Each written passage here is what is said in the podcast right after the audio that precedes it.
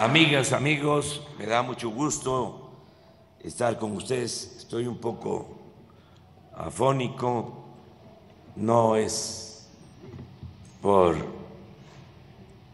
ese bicho que tanto daño eh, nos ha traído, tanto dolor, es eh, un problema en la garganta y ya voy saliendo.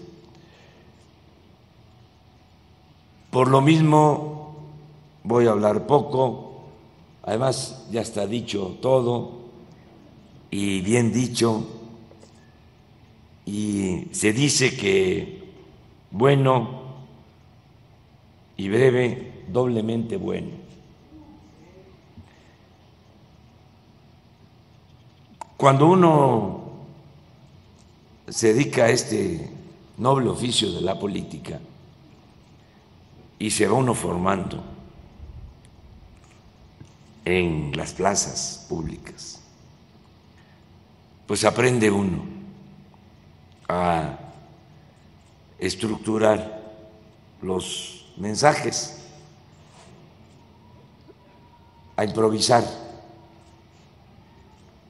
Lo mejor, desde luego, es cuando tiene una oportunidad de escribir los discursos, porque así eh, se profundiza y no se sale uno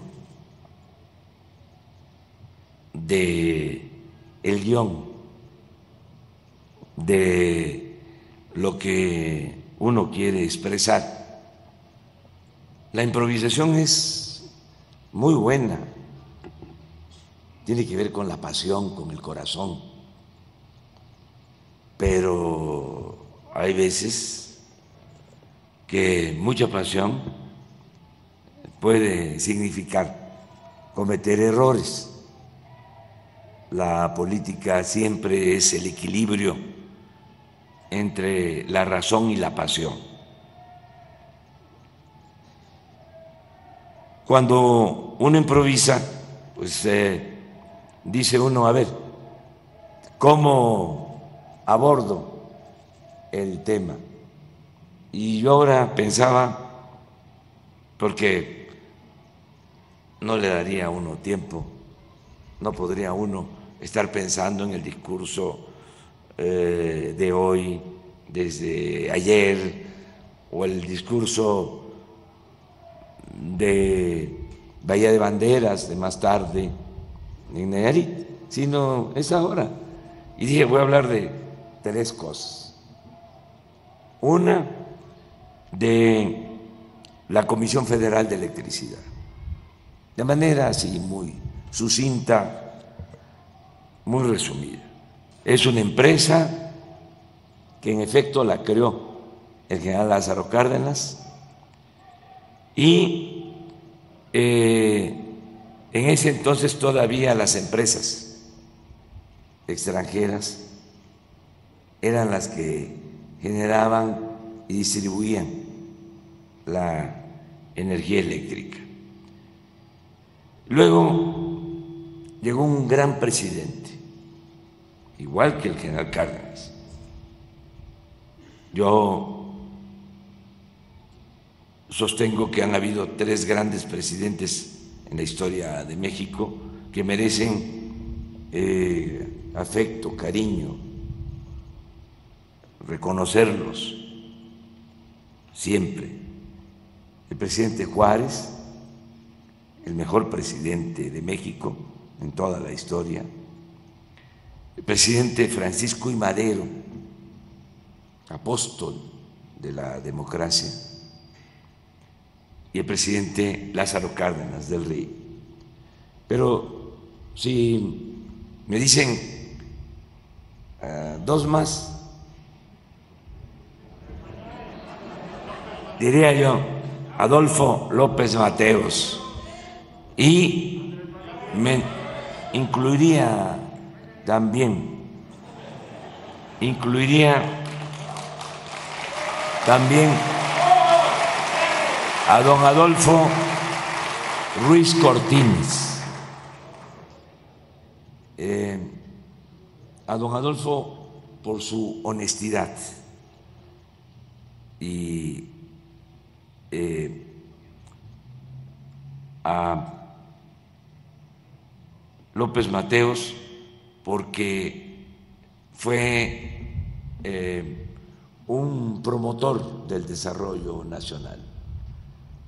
Cuando él fue presidente, la economía creció a una tasa promedio anual del 6%, sin deuda, sin devaluación, sin inflación. Un gran presidente. Tenía también un buen secretario de Hacienda, Antonio Ortiz Mena, que fue después también secretario de Hacienda con Díaz Ordaz. Bueno, eh, cuando Adolfo López Mateos llega la presidencia, decide nacionalizar la industria eléctrica. Y su planteamiento ante los empresarios fue muy sencillo, pero trascendente.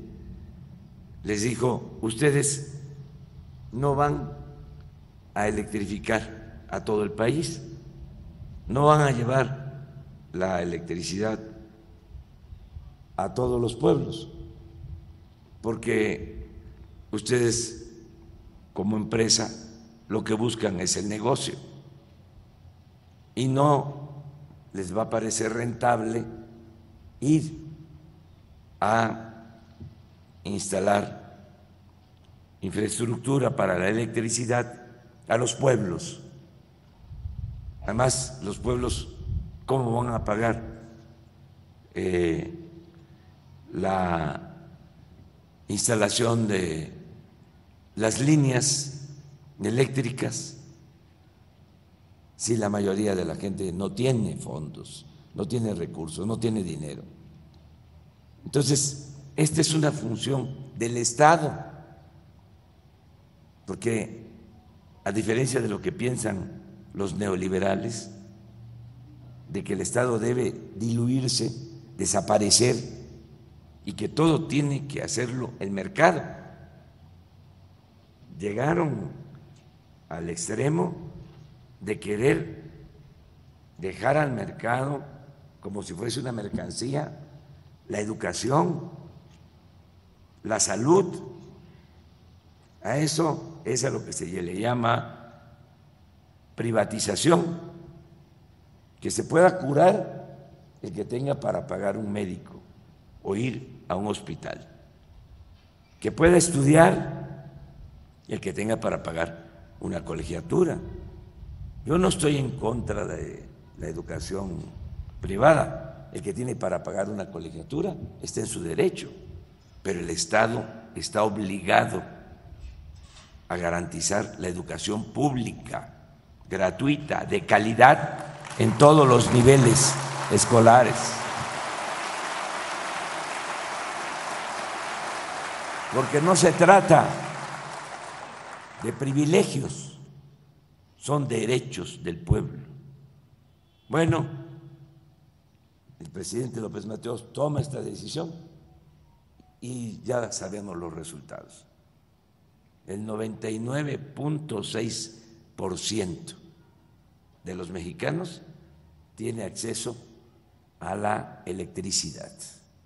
99 ciento Se electrificó el país y cuando se tomó esta decisión no tenía electricidad ni el 50% de la población.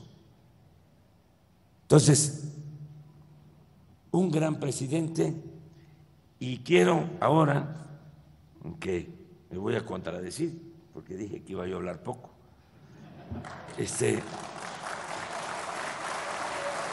Nada más que el momento eh, lo amerita, además estamos en su estado, el abuelo del gobernador fue colaborador de Adolfo López Mateos, fue secretario de Recursos Hidráulicos.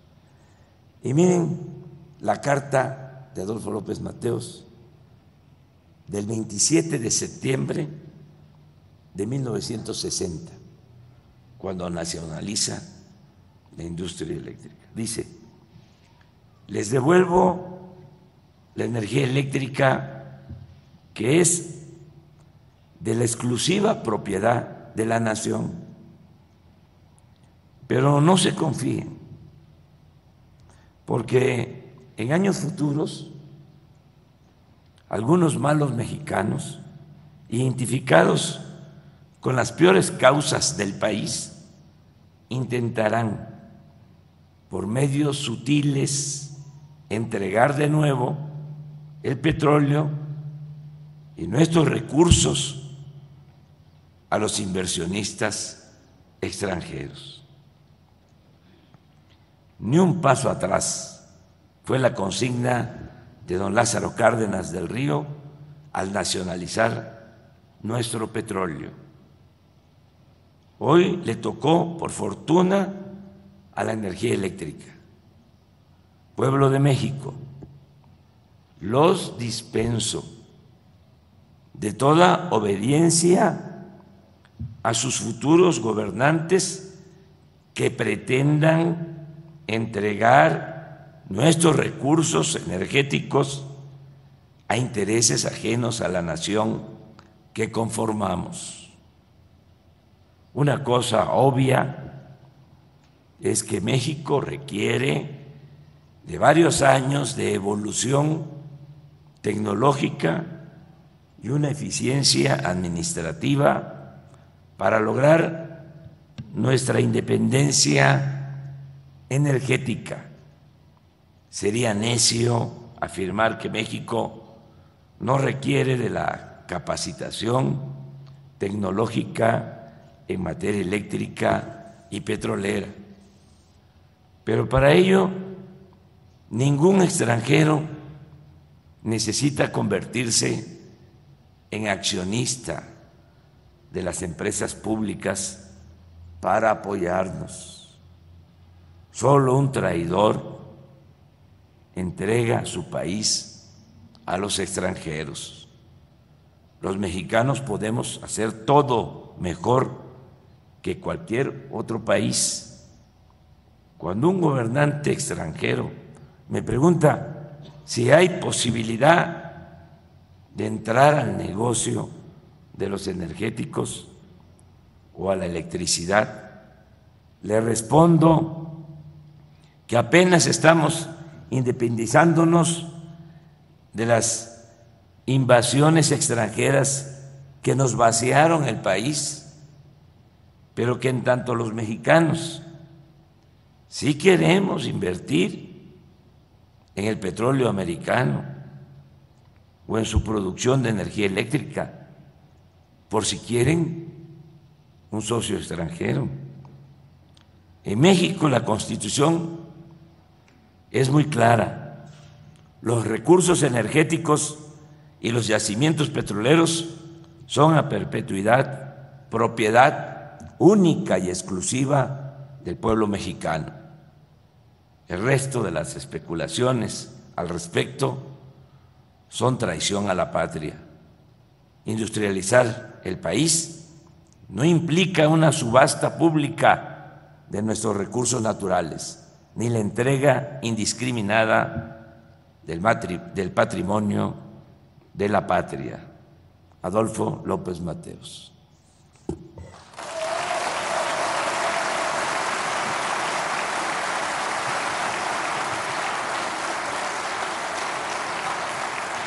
Para ubicarnos, porque hace poco se hicieron reformas constitucionales y se pasaron.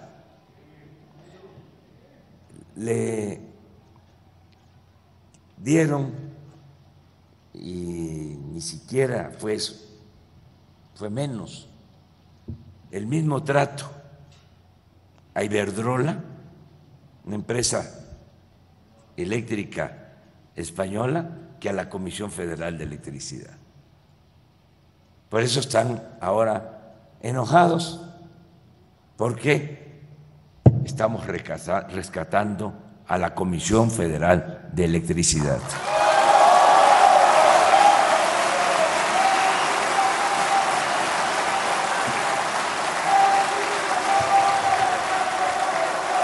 Lo,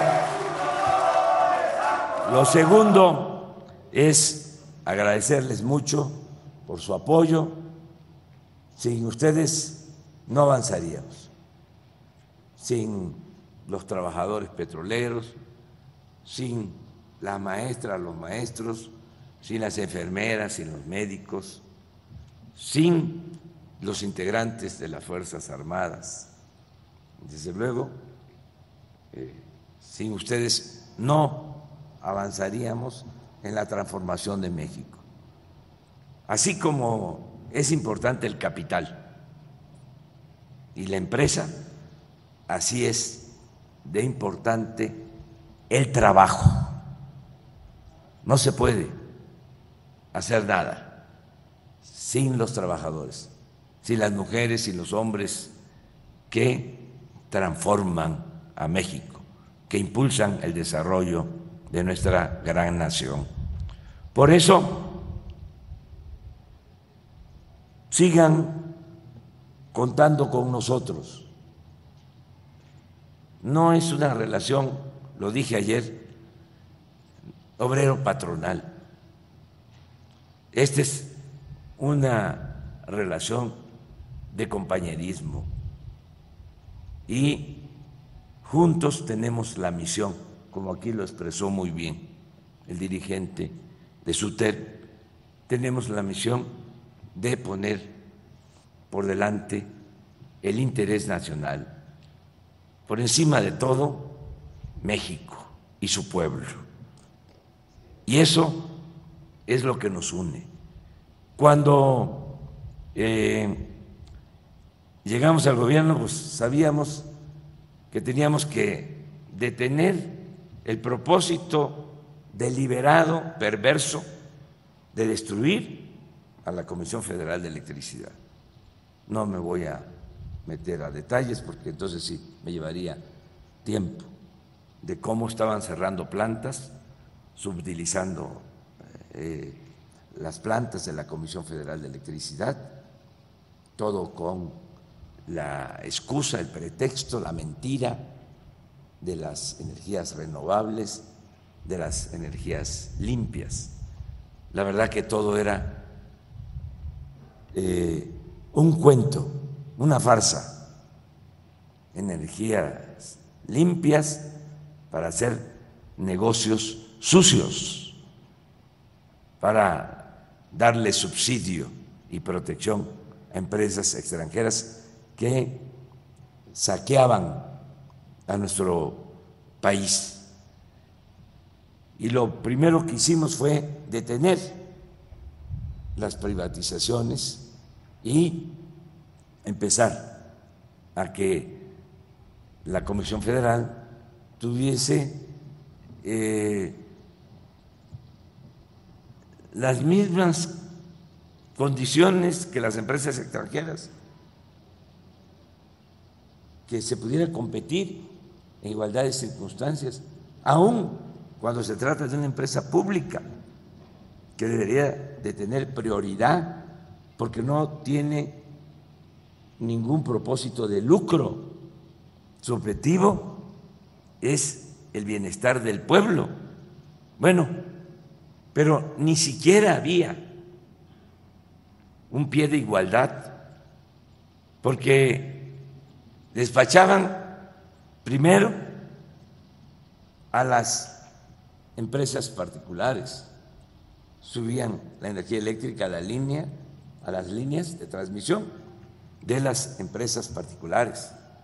Llegaron al extremo de no considerar energía limpia la que se produce en las hidroeléctricas como las hidroeléctricas son de la Comisión Federal de, la, de Electricidad, son de la Nación, no se consideraba energía limpia. Y ustedes saben que la energía que se produce con agua es limpia, barata y es una infraestructura que ya se tenía porque se fue construyendo a través de los años, es una infraestructura que se tiene y que lo único que ahora se está haciendo es cambiar turbinas, modernizar sus equipos para producir más energía eléctrica.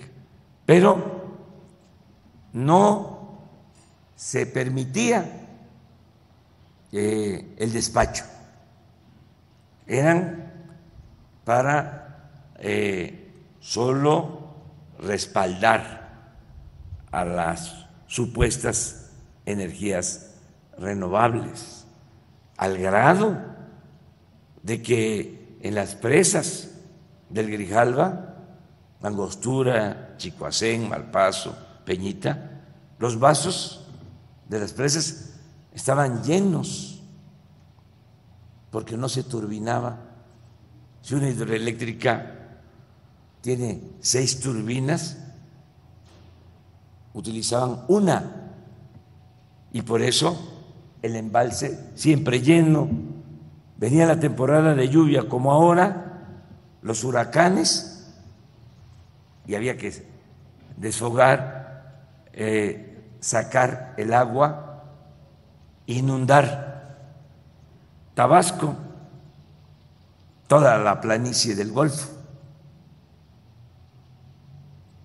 por esa política.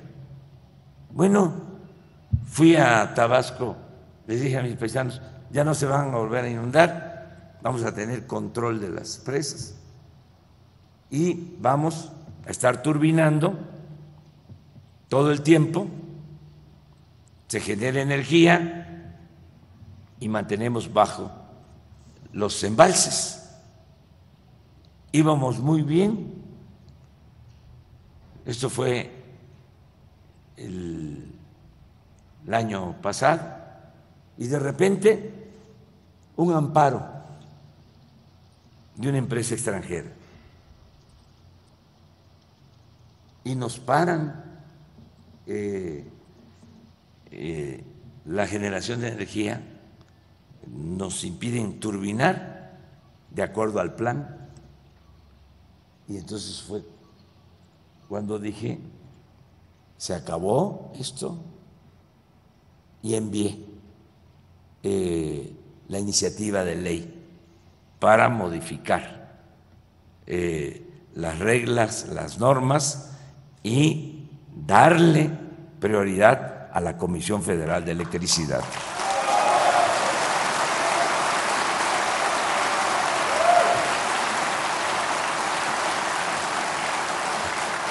Por eso están enojados, pero lo repito, ya se les va a pasar. Este, lo otro que quiero comentarles, pues es que, eh, como ya lo expresé, cuenten con nosotros, siempre vamos a procurar que los aumentos de salario no se queden abajo de la inflación.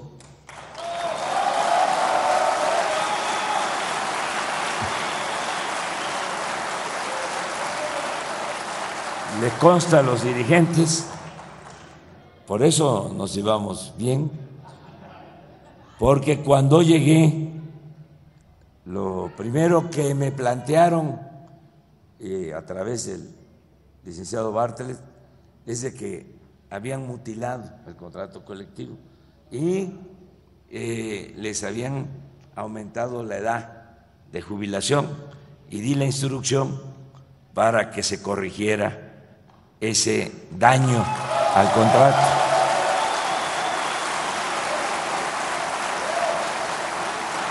Y ustedes lo tienen muy merecido son de los mejores trabajadores de México y del mundo, eh, no quiero aquí herir susceptibilidades ni crear celos y sentimientos, pero de lo que no tengo duda es que cuando hay un huracán, cuando hay un fenómeno natural que afecta, que tumba eh, los postes, las líneas, se restablece el servicio. Ustedes, los trabajadores electricistas, restablecen el servicio de energía eléctrica en una semana, en diez días. Eso no sucede en otras partes del mundo. Voy a poner un ejemplo con todo respeto. Hubo una helada en Texas. Estuvieron padeciendo por falta de energía eléctrica más de un mes. Nosotros lo resolvimos en una semana por ustedes.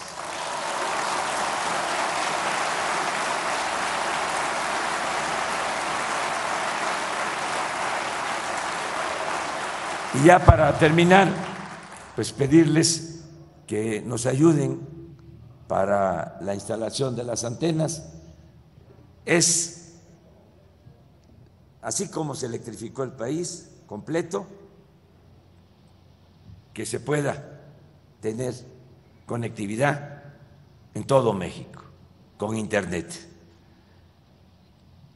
Nos va a quedar a todos, todos los que estamos aquí, muchos los que estamos aquí y otros que no pudieron estar, la gran satisfacción. Cuando pase el tiempo, que se va a decir, el país se electrificó porque los trabajadores de la Comisión Federal de Electricidad eh, llevaron los postes eh, en eh, lanchas, a veces en helicópteros, hasta las comunidades más apartadas, eh, y así se electrificó México. Eso va a ser parte de la historia. Y también va a ser parte de la historia y los mismos trabajadores electricistas, otra generación, eh, fue la encargada de que en todo México se tuviese, se contara con Internet y nos vamos a sentir muy orgulloso, porque eso es hacer historia. El Internet, imagínense, para los estudiantes de las comunidades más apartadas, para los enfermos, todos los servicios que se pueden tener con el Internet. Aquí en el Estado de México, en el sur del Estado, Tejupilco, cuántos pueblos sin internet, Dubianos, si vamos a Michoacán, la montaña de Guerrero. Comunicar con internet todos estos pueblos es una revolución, es un paso hacia adelante. Y lo que aquí mencionaba el licenciado Bartlett y también el general Sandoval, eh, ya se van a tener tres mil sucursales del Banco del Bienestar. Es el banco con más sucursales en todo el país y hacia los pueblos más apartados, una sucursal del Banco del Bienestar. ¿Cuánto se está dispersando ya en el Banco del Bienestar. 400 mil millones de pesos. Para el 2024 van a ser cerca de 600 mil millones de pesos. Todos los adultos mayores del país van a ir a cobrar su pensión a las sucursales del Banco del Bienestar, hasta las comunidades más apartadas porque ¿cómo funcionan los cajeros del Banco del Bienestar si no hay Internet? ¿Quién va a hacer ese trabajo de que en todas las sucursales del Banco del Bienestar haya electricidad y hay Internet? Ustedes. Entonces, muchas gracias por anticipado y voy a regresar. Voy a estar con ustedes cuando se pueda decir misión cumplida. ¿De acuerdo?